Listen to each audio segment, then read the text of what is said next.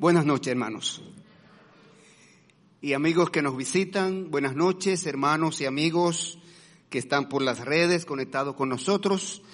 Vamos ahora a tomar la palabra de Dios para ver qué tiene Dios que decirnos después que nuestros corazones han sido preparados con estos cánticos, estas alabanzas, estos especiales eh, que ministraron nuestra alma, nuestro corazón, pues ahora Dios quiere que permitamos que Él obre, obre en nosotros con su palabra.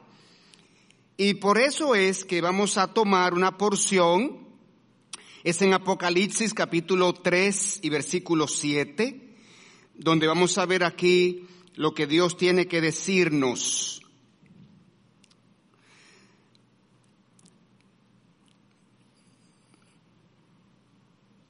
Leemos Apocalipsis capítulo 3 y versículo 7. Escribe al ángel de la iglesia en Filadelfia. Esto dice el santo, el verdadero, el que tiene la llave de David, el que abre y ninguno cierra, y cierra y ninguno abre. Yo conozco tus obras. He aquí he puesto delante de ti una puerta abierta la cual nadie puede cerrar. Porque aunque tienes poca fuerza, has guardado mi palabra y no has negado mi nombre.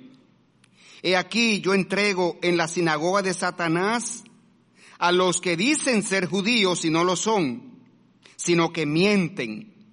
He aquí yo haré que vengan y se postren a tus pies y reconozcan que yo te he amado por cuanto has guardado la palabra de mi paciencia, yo también te guardaré de la hora de la prueba que ha de venir sobre el mundo entero, para probar a los que moran sobre la tierra. He aquí yo vengo pronto, retén lo que tienes, para que ninguno tome tu corona. Al que venciere, yo lo haré columna en el templo de mi Dios, y nunca más saldrá de allí y escribiré sobre él el nombre de mi Dios y el nombre de la ciudad de mi Dios, la nueva Jerusalén, la cual desciende del cielo de mi Dios, y mi nombre nuevo. El que tiene oído, oiga lo que el Espíritu dice a las iglesias. Oremos.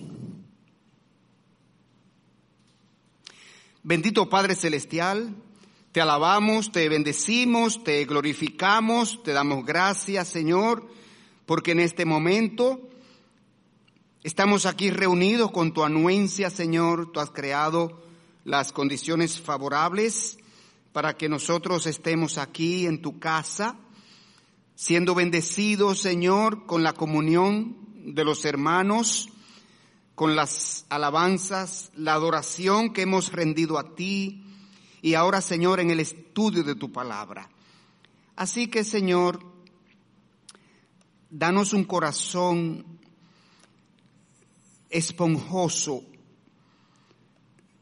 que pueda asimilar toda enseñanza, todo principio, todo consejo, toda exhortación, toda promesa que tú tienes para nosotros en esta noche. Te lo pedimos en el nombre de Jesús. Amén. Mis hermanos, como ustedes saben que estamos estudiando en el libro de Apocalipsis el proceso como el Señor Jesucristo nos está llevando a lo largo de este libro hasta enseñarnos la eternidad con Dios al final del libro. Como ya dijimos, este es un libro escrito para creyentes.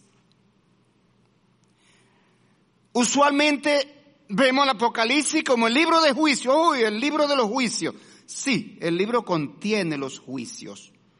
Pero es un libro que contiene hermosas y grandes promesas para el creyente. Es un libro escrito para los creyentes, donde Dios nos muestra dos cosas. Número uno, el castigo que Él va a derramar sobre los que rechazaron a Jesucristo. Pero número dos, Él nos enseña la eternidad con Dios que nos espera. Entonces, en su amor, en su gracia, en su misericordia, Dios, desde el capítulo 1, comienza a trabajar con nosotros los creyentes, mostrándonos lo que necesitamos hacer para tener la seguridad de que somos creyentes. Es como esta mañana el pastor Nadal explicaba.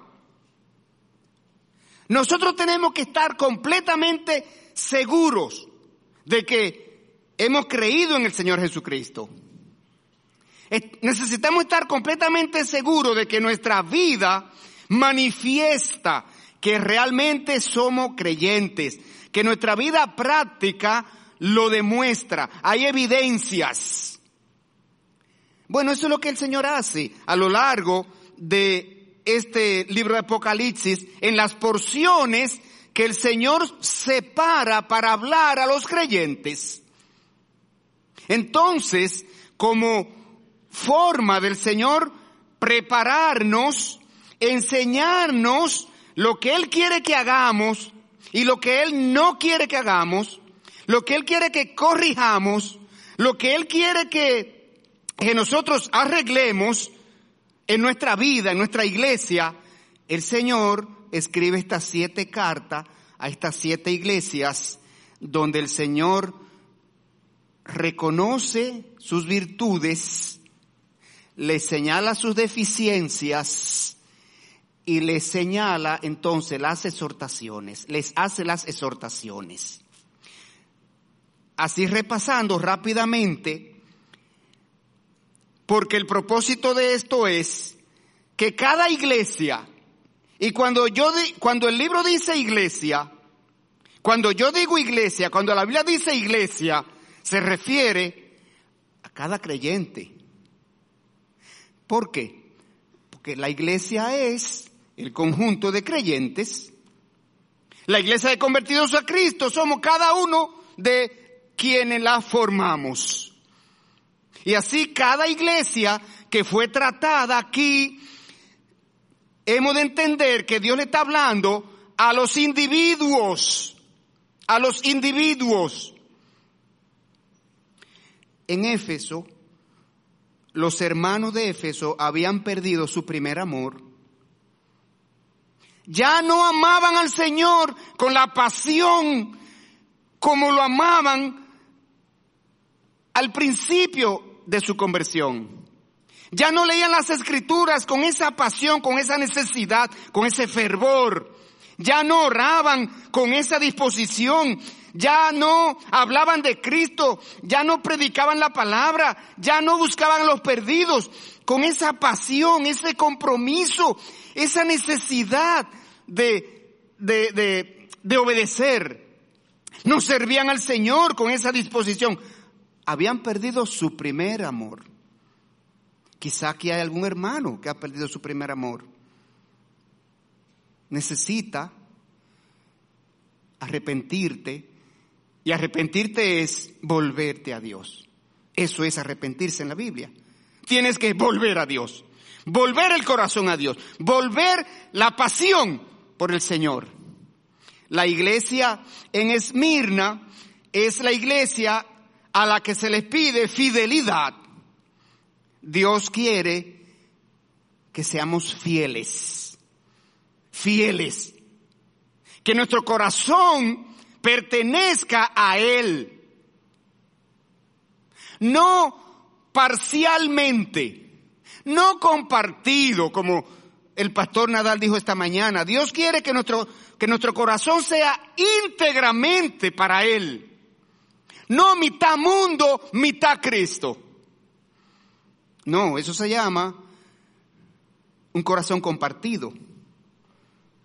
Fidelidad en congregarnos, fidelidad en servirles, fidelidad en, en obedecerle, fidelidad en, en, las escrituras, fidelidad en honrarle con nuestros bienes.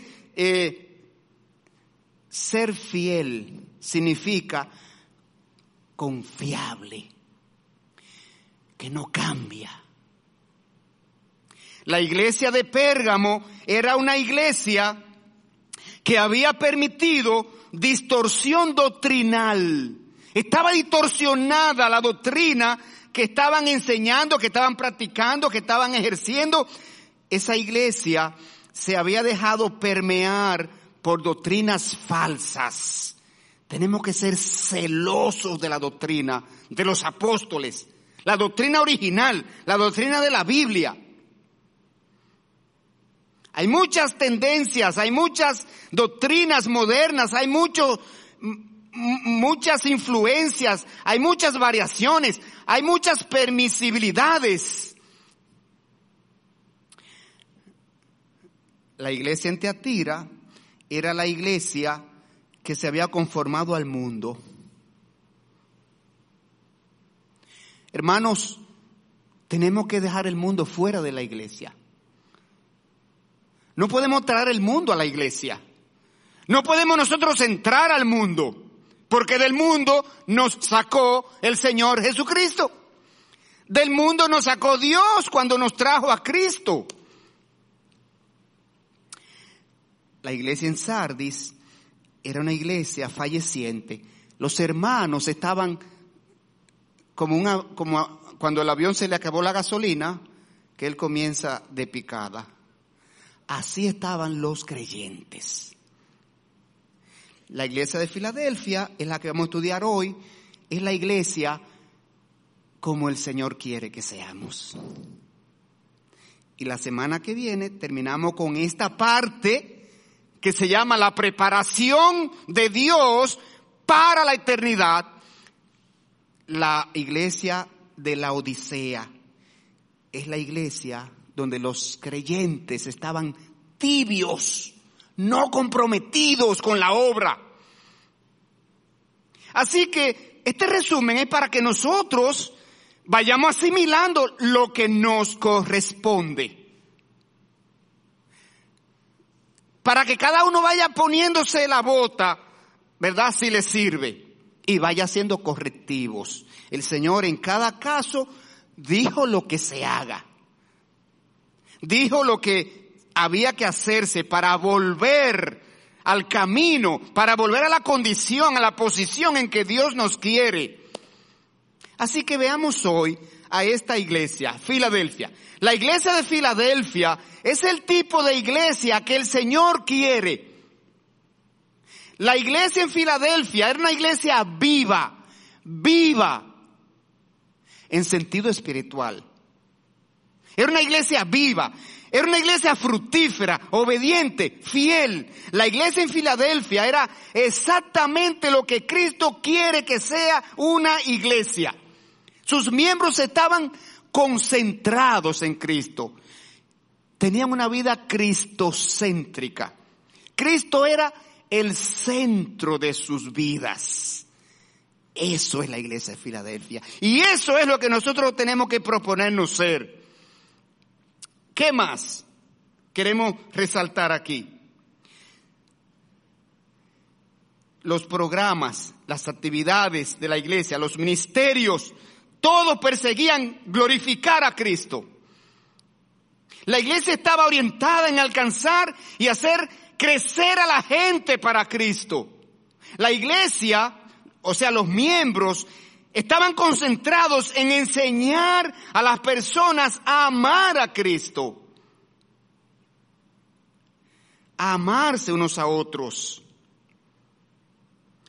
En esta carta de Jesucristo a esta iglesia no hay queja, no hay queja. El Señor no tiene nada que advertir a esta iglesia. El Señor no encontró nada malo en esta iglesia, ninguna práctica para recomendación a corregir, ningún error doctrinal. No encontró ah, nada negativo. Jesucristo solo tiene alabanzas para esta iglesia. Esta iglesia representa a todas las iglesias fieles de la historia de la humanidad después de Cristo. La misma palabra Filadelfia significa amor filial o el que ama a su hermano. Estos creyentes amaban a Cristo, dieron sus corazones y sus vidas a Cristo, vivieron como Cristo dice que debemos vivir los creyentes, llevaron adelante la misión de Cristo en la tierra. Vamos a ver el contenido de la carta entonces. El versículo número 7 en su primera parte, los destinatarios. Escribe al ángel de la iglesia en Filadelfia la iglesia en Filadelfia. Allí está. La carta está dirigida primero al ángel, al ministro de la iglesia, para ser compartida, para ser leída, para ser analizada con toda la iglesia.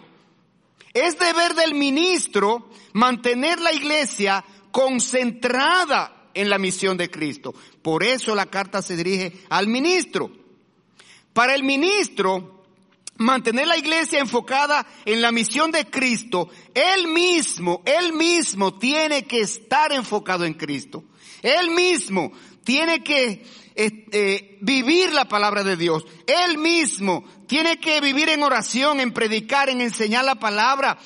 Enseñar la palabra sin adulterar, exhortar a los creyentes para vivir para Cristo, a estudiar, a estudiar la palabra, a, dar testimonio y a ministrar eh, a los perdidos. Mire, el ministro debe conducir la iglesia a establecer los ministerios que alcancen a los perdidos, que edifiquen a los creyentes, que ministren a los necesitados. Si el ministro afloja en alguna de esas áreas, entonces hay mucha posibilidad de que la iglesia deje de cumplir su misión para Cristo en esas áreas. Por esa razón, los ministros necesitamos mantenernos recordando a la iglesia nuestra misión, nuestro deber, nuestro papel, nuestro propósito aquí en la tierra constantemente. El apóstol Pablo decía que no se cansaba de decir la misma cosa. Y es verdad, porque somos dados las personas a olvidar, a desviarnos, a descuidarnos, y el Señor no quiere eso. Versículo 7, segunda parte, el emisario. Esto dice el santo. Observe cómo el Señor se identifica para esta iglesia. Esto dice el santo, el verdadero, el que tiene la llave de David, el que abre ninguno cierra y cierra y ninguno abre. Cuatro calificativos utiliza el Señor para referirse a sí mismo, remitiendo esta carta a la iglesia en Filadelfia. Así que el Señor quiere llegar al corazón mismo de la iglesia y dice varias cosas sobre sí mismo. Primero, dice que es el santo. ¿Por qué el Señor utiliza esta palabra santo? Es una descripción de Dios mismo. El Señor está indicando aquí que tiene la misma naturaleza de Dios Padre, ser perfectamente santo como Dios es santo. Dice primera de Pedro 1.15, sino, sino, como aquel que es, que os llamó es santo, vamos a repetir, primera de Pedro 1.15, sino como aquel que os llamó es santo, sé también vosotros santos en toda vuestra manera de vivir. Y esa porción del 15 al 17 señala varias veces que Dios es santo. Apela a la santidad de Dios. Recuerda la santidad de Dios. Jesucristo es el santo en esta carta. Segundo, Jesucristo dice que es el verdadero. La palabra verdadero aquí significa lo contrario a lo falso. La palabra verdadero aquí significa lo genuino, en oposición a lo fraudulento. La palabra verdadero aquí significa lo que es real, en oposición a lo irreal. Jesucristo es el verdadero, el genuino, el real. No hay otro. No hay otro mediador.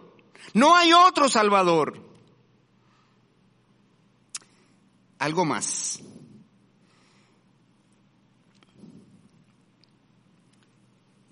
El Señor Jesucristo dice que tiene la llave de David. La llave de David que abre y ninguno cierra y cierra y ninguno abre, aquí es símbolo de la autoridad. Solo Jesucristo abre y cierra la puerta ante la presencia de Dios. Solamente Jesucristo tiene autoridad para hacer llegar a la presencia de Dios a, una persona, al alma de una persona. Jesucristo es el único mediador entre Dios y los hombres. El único que cierra y abre el reino de los cielos. Es el único camino, la verdad y la vida. Nadie llega al Padre si no es por Él. Ahora en el versículo 8, el reconocimiento. Veamos cómo el Señor Jesucristo ahora reconoce. El Señor es honesto, señores. Jesucristo es honesto. Jesucristo es veraz. Jesucristo no es solamente exigencia en las escrituras. El Señor sabe premiar, sabe reconocer, sabe alabar. El Señor Jesucristo nos dice cuando estamos haciendo las cosas como Él quiere. Y eso es lo que Él hace ahora en este versículo. Y le dice, yo conozco tus obras. He aquí, he puesto delante de ti una puerta abierta, la cual nadie puede cerrar, porque aunque tienes poca fuerza, has guardado mi palabra y no has negado mi nombre. Tremendo esto, tremendo. Esta es la imagen de cómo debería ser una iglesia de Cristo. El Señor Jesucristo aquí destaca tres cosas, tres cosas se destacan en este versículo. Primero, su fructificación. Era una iglesia fructífera. Los hermanos, los miembros de la iglesia, eran fructíferos para Dios. Dice el libro a los Romanos capítulo número 7 y versículo 5 que para eso nos llamó Dios, para producir frutos en el capítulo 14 de Juan, el Señor cuando dice que Él es la vid verdadera y nosotros somos los pámpanos y nos exhorta allí, nos exhorta a llevar frutos para Dios. Porque en esto he glorificado mi Padre, en que llevéis mucho fruto para Dios. Bueno, estos hermanos de Filadelfia eran creyentes fructíferos. Jesucristo dice, que puso a disposición de esta iglesia una puerta abierta. ¿Y sabe qué? Esta iglesia la aprovechó. Esta iglesia la aprovechó. La iglesia utilizó la puerta abierta del evangelismo, de las misiones para alcanzar a la gente para Cristo. Cristo alaba a esta iglesia por aprovechar la oportunidad de la puerta abierta para la evangelización y las misiones. Y dice Cristo, yo conozco tus obras. Él sabía lo que cada creyente de esa iglesia estaba haciendo y hacía. Miren algo interesante aquí. El Señor Jesucristo dice que la iglesia tenía pocas fuerzas. ¿Qué es esto? Probablemente significa que era una iglesia pequeña en cantidad de personas y en capacidad de recursos económicos en comparación con otras ciudades que tenían una iglesia de más miembros, que tenían una iglesia con más capacidad financiera, eran ciudades mucho más ricas y prósperas que Filadelfia, pero la fructificación no depende de nada de eso. La fructificación no depende de cuántos somos ni de lo que tenemos. Aún así, siendo poca fuerza, alcanzaban a los perdidos, daban testimonio de la salvación y la esperanza de la vida eterna. Esto es impresionante. Esta iglesia era tan evangelizadora y tan misionera que Cristo le reconoce esa labor y le garantiza que siempre estará abierta esa puerta. Hermanos, tenemos que aprovechar cada vez que el Señor nos abra puertas para evangelizar a alguien, para hablar a alguien de Cristo, para testificar de Cristo. Cada oportunidad que el Señor nos ofrece nos abre la puerta del evangelismo, de las misiones. Para eso es que está la iglesia aquí en la tierra. Es para eso que estamos. O si no, el Señor, cuando nos convertimos a Cristo, nos llevará al cielo. Pero ¿quién va a predicar su palabra aquí hasta que Él venga? ¿Quién va a hacer la obra?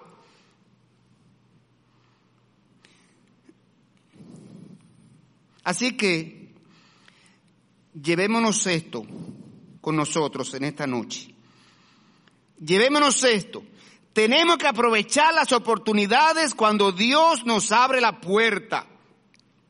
Tenemos que hacer todo lo posible por alcanzar a los perdidos. Necesitamos testificar de Cristo con más frecuencia, con más ahínco, con más disposición, con menos temores más resueltamente, con diligencia. La gran comisión de Marcos 16:15 nos dice que prediquemos a toda criatura, sin acepción de personas. ¿Por qué tenemos que predicar? Por lo que significa el Evangelio. El Evangelio significa dos cosas. Vida eterna a quien lo recibe, condenación y, condenación eterna en el infierno a quien lo rechaza. Entonces, nosotros tenemos, nosotros tenemos la llave. El Señor Jesucristo nos concedió la llave.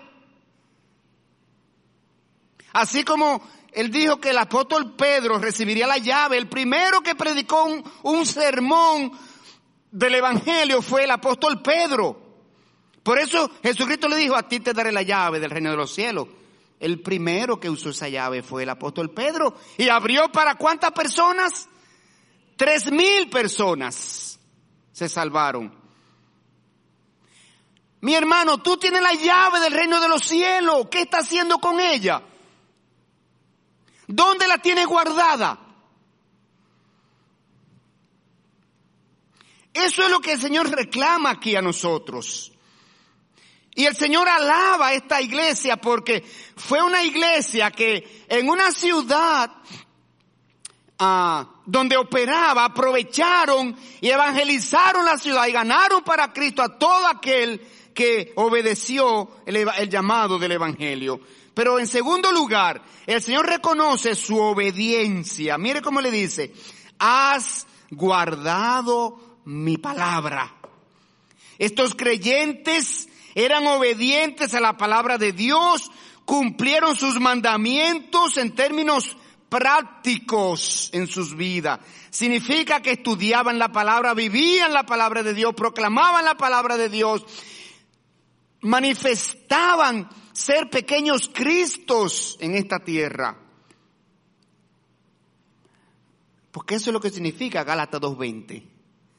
Juntamente con Cristo estoy crucificado. Mas no vivo yo, mas vive Cristo en mí. Eso es lo que significa. Cada uno de los creyentes somos un pequeño Cristo en este mundo. Que la gente nos mire y diga, oh, pero mira a Jesucristo. Esa persona manifiesta el amor de Cristo. Esa persona manifiesta el comportamiento de Cristo. Esa persona manifiesta la piedad de Cristo. Esa persona, esa, esa persona personifica a Cristo. Perdonando la redundancia. Eso es lo que el Señor quiere, eso es lo que el Señor aprecia, eso es lo que el Señor valora en esta iglesia. Y por último, destaca su fidelidad. Y dice, y no has negado mi nombre. Estos creyentes de Filadelfia confesaban a Cristo en toda circunstancia. No negaban a Cristo ni aún en situaciones de peligro, hermanos. Y esto es más que, más que testificar, más que hablar. Significa que la iglesia reconoce a Cristo en todo lo que hace. Significa que Jesucristo es el centro de la vida de los creyentes. Es el foco, es el propósito por el cual servimos, por lo cual nos reunimos, por lo cual tenemos programas y hacemos actividades. Tiene que estar todo esto enfocado en Jesucristo. Si la iglesia o si el creyente no enfoca su servicio a Cristo, es una mera actividad. La iglesia es un club, un club social. El creyente fiel no niega a Cristo en ninguna manera. Y así lo dice Mateo 10:32, que contiene una advertencia que dice, cualquiera pues que me confiese delante de los hombres, yo también le confesaré delante de mi Padre que está en los cielos, y a cualquiera que me negare delante de los hombres, yo también le negaré delante de mi Padre que está en los cielos. Hermanos, en nuestras oraciones diarias incluyamos esta petición a Dios que nos permita ser una iglesia como Filadelfia. Una iglesia fructífera, fiel, una iglesia que cumplía su propósito en esta tierra. ¿Cómo termina la carta? La carta termina con las promesas.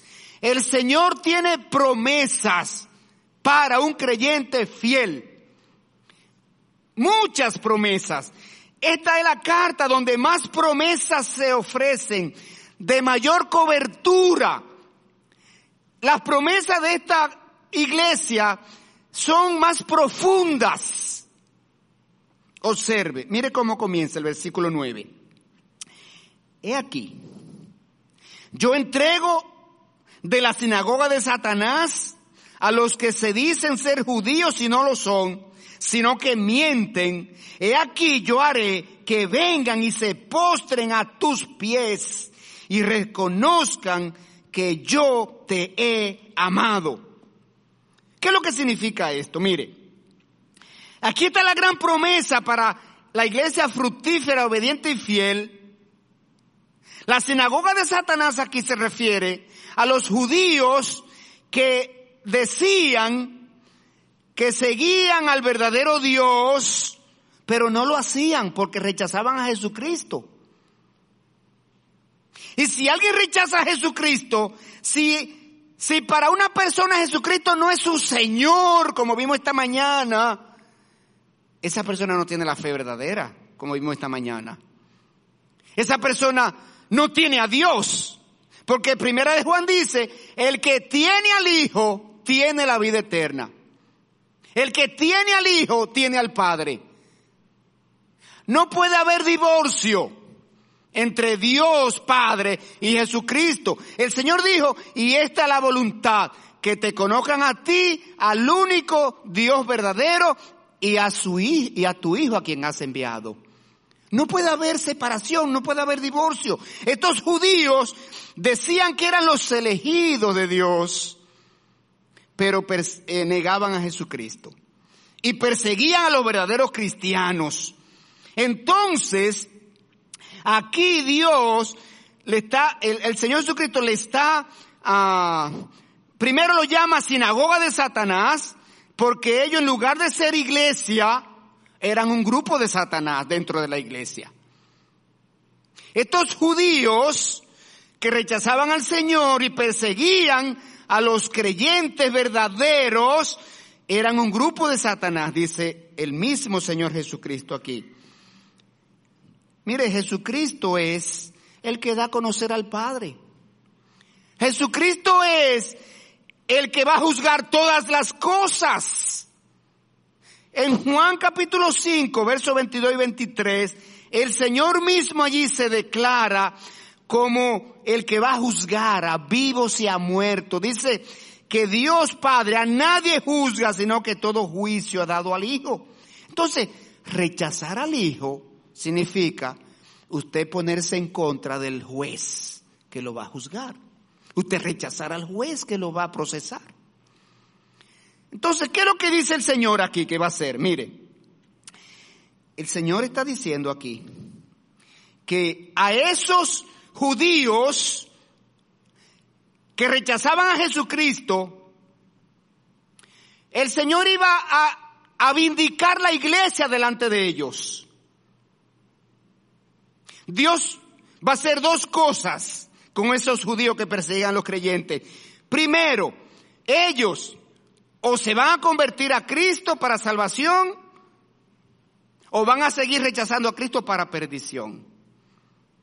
Pero mire, aquí se le da una esperanza a estos creyentes porque el Señor nos dice que amemos aún a los enemigos. Estos enemigos estos judíos que los perseguían a los verdaderos creyentes, el Señor dice aquí que ellos van a venir y se van a postrar delante de Dios. Ellos van a ser ganados para Cristo. Cristo iba a obrar en el corazón de ellos. Y ellos van a venir y van a adorar junto con aquellos a quien antes perseguían. Van a recibir el Espíritu Santo de Dios para tener unidad de espíritu. Y van a recibir a Jesucristo como Señor y Salvador, a quien antes rechazaban. Eso es ser vindicado.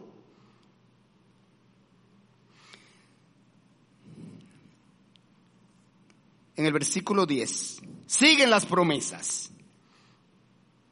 Serán librados de los juicios venideros. Versículo 10 es la segunda gran promesa. Por cuanto has guardado la palabra de mi paciencia, yo también te guardaré de la hora de la prueba que ha de venir sobre el mundo entero para probar a los que moran sobre la tierra. De modo que los creyentes serán librados de la gran tribulación, está diciendo el texto, que vendrá a tierra al final de los tiempos. Es un periodo de prueba que superará cualquier otro jamás conocido. Y Cristo mismo lo dijo en Mateo 24, 21, cuando dijo, porque habrá entonces gran tribulación, la cual no la ha habido desde el principio del mundo, hasta ahora ni la habrá. Y ahora el Señor dice aquí a los creyentes fieles que por cuanto ha guardado la, su nombre, por cuanto tú has sido fiel, te guardará de esa prueba que ha de venir sobre el mundo entero. La gran tribulación implica dos males terribles. Primero, caerán los juicios de Dios contra toda persona que rechace a Jesucristo. Segundo, habrá una gran opresión del anticristo entonces, el Señor está diciendo aquí, de ambas cosas te libraré. ¿Sabe por qué? Porque el Señor tomará su iglesia antes que llegue ese periodo de la gran tribulación. Ningún creyente debe temer al tiempo de la gran tribulación. El Señor dice que librará a los creyentes de esta prueba.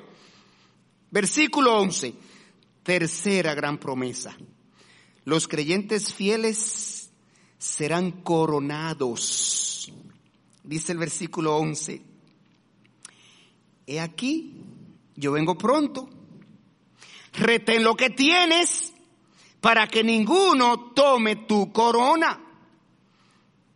Así que el Señor nos anima aquí, declarándonos que Él retornará a la tierra y observe la palabra pronto, pronto. En la unidad de medida del tiempo de Dios, el regreso es pronto. Esto se enfatiza varias veces en las escrituras. Hermanos, la medida, la unidad de medida del tiempo de Dios no es la nuestra. Acuérdese que el mismo Dios nos, nos declara, nos revela que para Él mil años es como un día. Mil años es como un día. Esto necesariamente no es literal, exacto, pero es para que tengamos una idea de que la unidad de medida del tiempo de Dios no es la misma nuestra.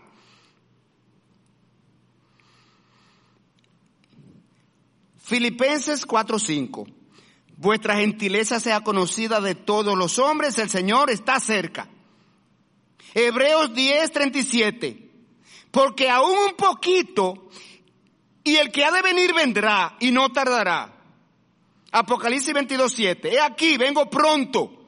Bienaventurado el que guarda las palabras de la profecía de este libro. Apocalipsis 3:11. He aquí, vengo pronto. Retén lo que tienes. La afirmación de las escrituras respecto a la prontitud de la venida de Cristo es reiterada.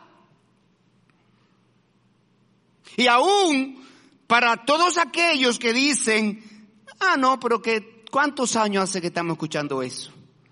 Desde la Edad Media, es más, desde, el siglo I, el Señor nos dice, en las epístolas del apóstol Pedro, que aquellos que tienen por tardanza la venida de Cristo ignoran que el Señor no ha venido porque es paciente y está esperando que todos procedan al arrepentimiento.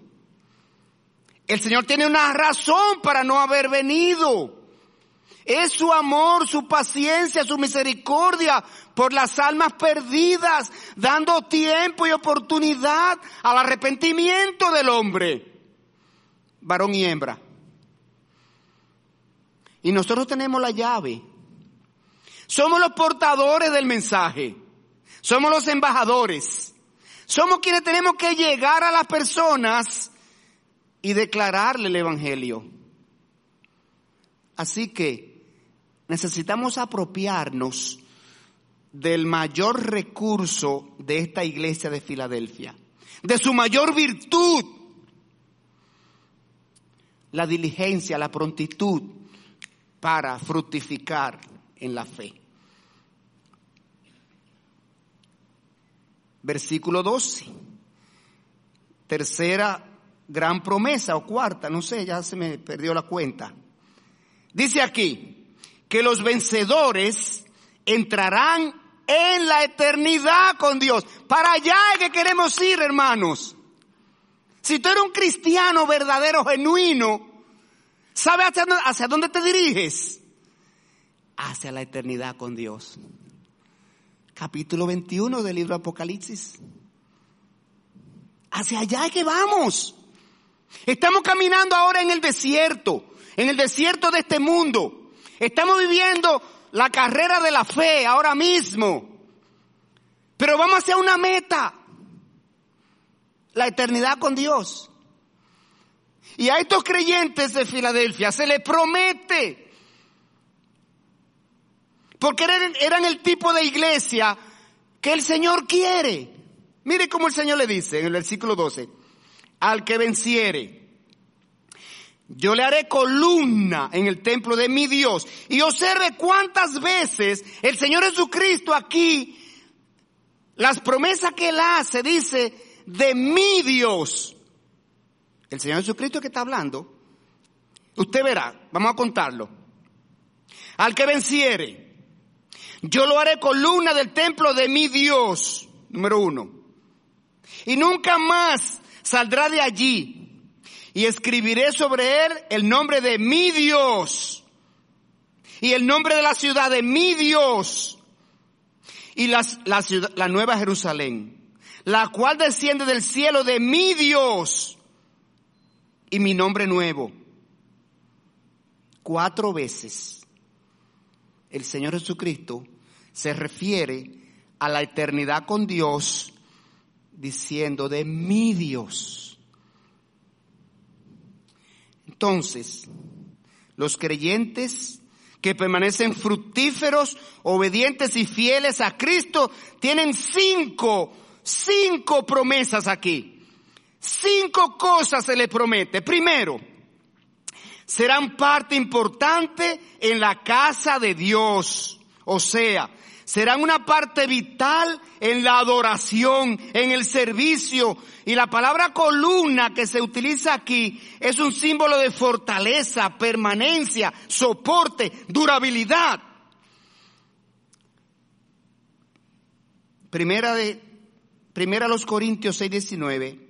O ignoráis que vuestro cuerpo es el templo del Espíritu Santo, el cual será, está en vosotros, el cual tenéis de Dios y que no soy vuestro.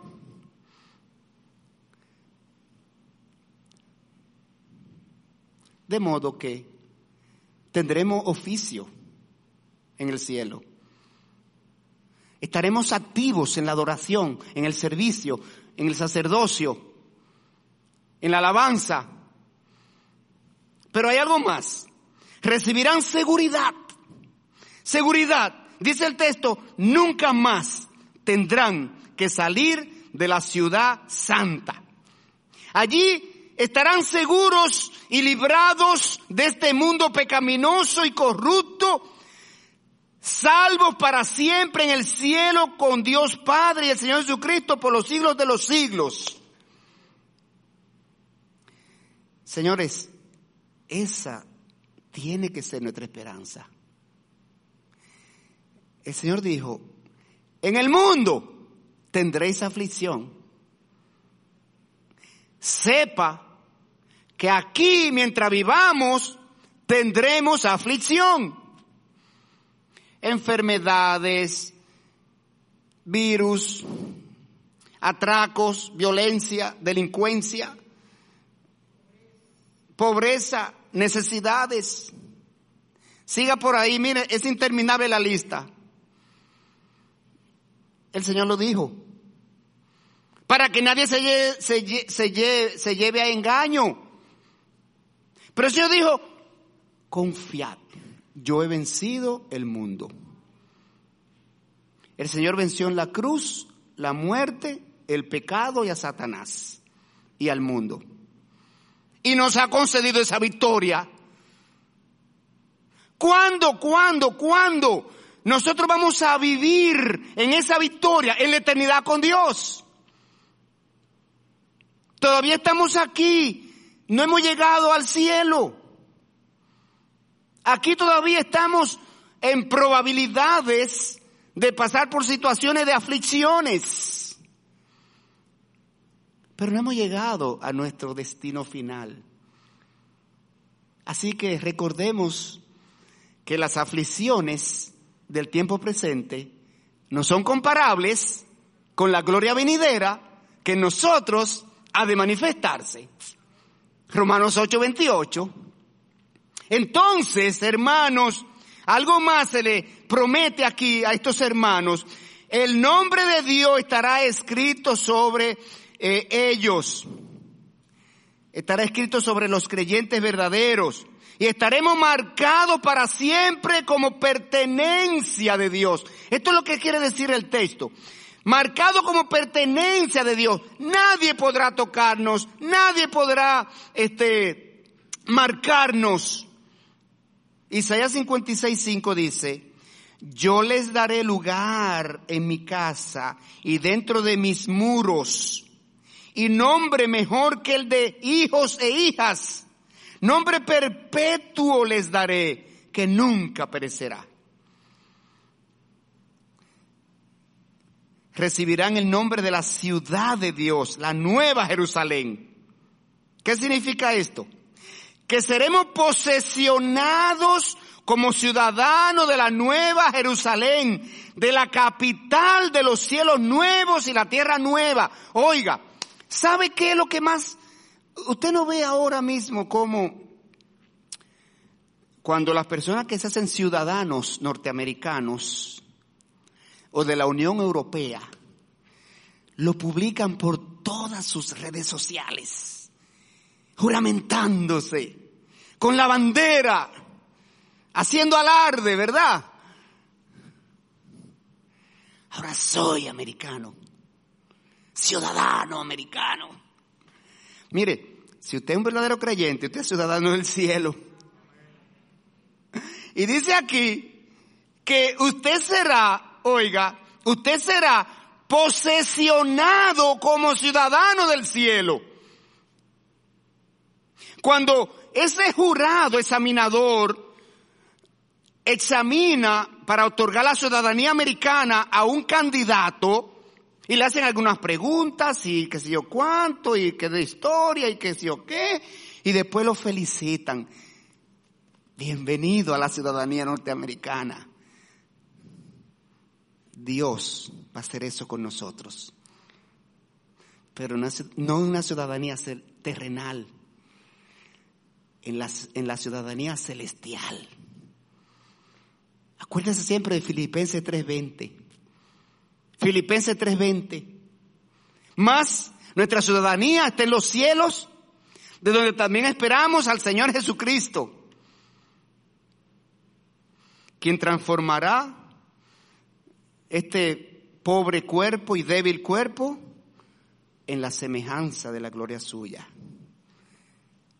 Así que, hermano, esto tiene que ser un aliciente para nosotros ser posesionado de esta ciudadanía celestial en la nueva Jerusalén, la capital de la nueva tierra y, y, del cielo nuevo. Y por último, recibirán el nuevo nombre del Señor.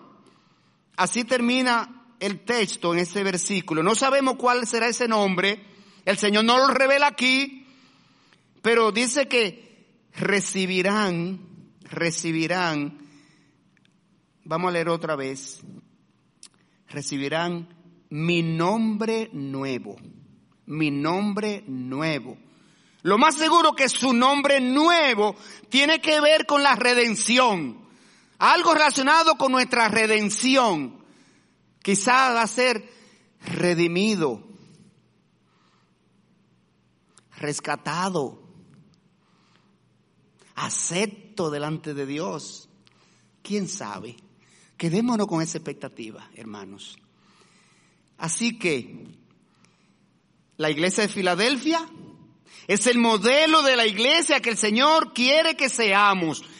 Necesitamos, como convertidos a Cristo, ser una iglesia como Filadelfia. Esa es nuestra meta, mis hermanos. Esa es la aspiración de los pastores de la iglesia. Esa es la invitación de los pastores de la iglesia a cada miembro. Tengamos esa expectativa. Tengamos ese propósito. Tengamos eso en mente. Características de esta iglesia. Es una iglesia viva en sentido espiritual. Es una iglesia fiel. Es una iglesia que retiene el nombre del Señor. Es una Iglesia que guarda y obedece la palabra de Dios. Es una iglesia que nunca niega al Señor. Es una iglesia, que testifica de Cristo en toda circunstancia. Es una iglesia fructífera. Es una iglesia que aprovecha la puerta abierta del evangelismo y las misiones. Es una iglesia que pone a Cristo como el foco central en todo lo que hace. Es una iglesia que pone a Cristo como foco en todos sus servicios, reuniones, programas y actividades. ¿Quiénes irán detrás de esa meta?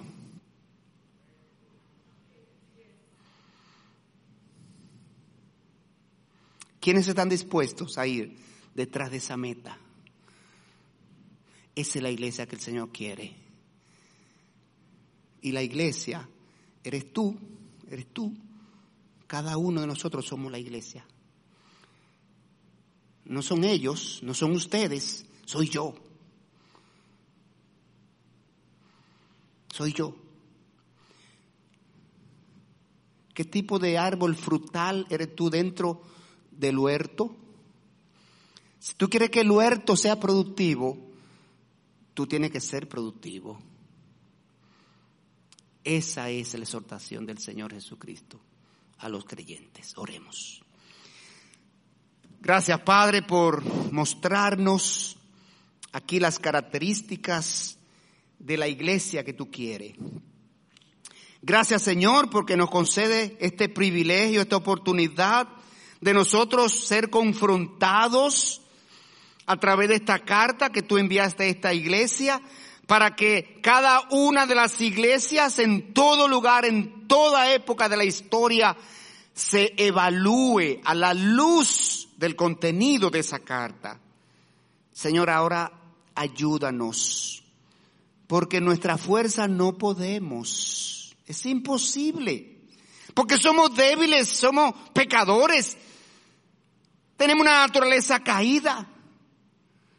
Señor, en ocasiones nos enfocamos hacia lo terrenal y así nunca podremos alcanzar ese propósito. Pero obra en nosotros, Señor. Ayúdanos, fortalécenos, guíanos, restauranos.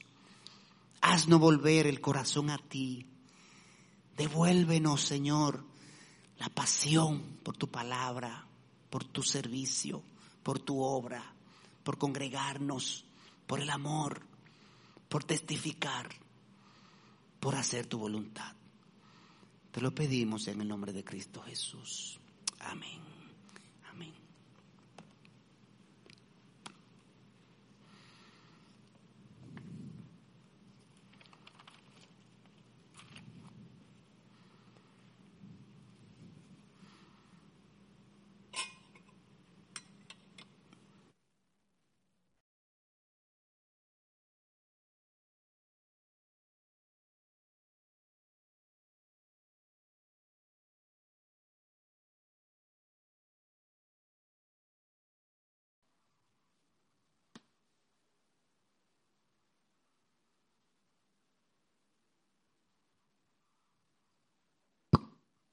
Buenas noches, amados. Vamos ahora, luego de haber sido ministrados con la palabra, pasar nuestro tiempo en que hacemos memoria de la obra de Cristo, como el Señor nos manda, recordar ese día en que lo haremos con Él, a la vez que recordamos su obra de la cruz a favor nuestro. Así que vamos a preparar nuestros corazones, si la Biblia nos manda, prepararnos antes de tomar del pan, examínese cada uno a sí mismo, dice la Biblia, y coma así del pan y beba de la copa. Así que tomemos un tiempo para meditar, para prepararnos, para también ir recordando esa obra de Cristo por la cual hoy somos salvos.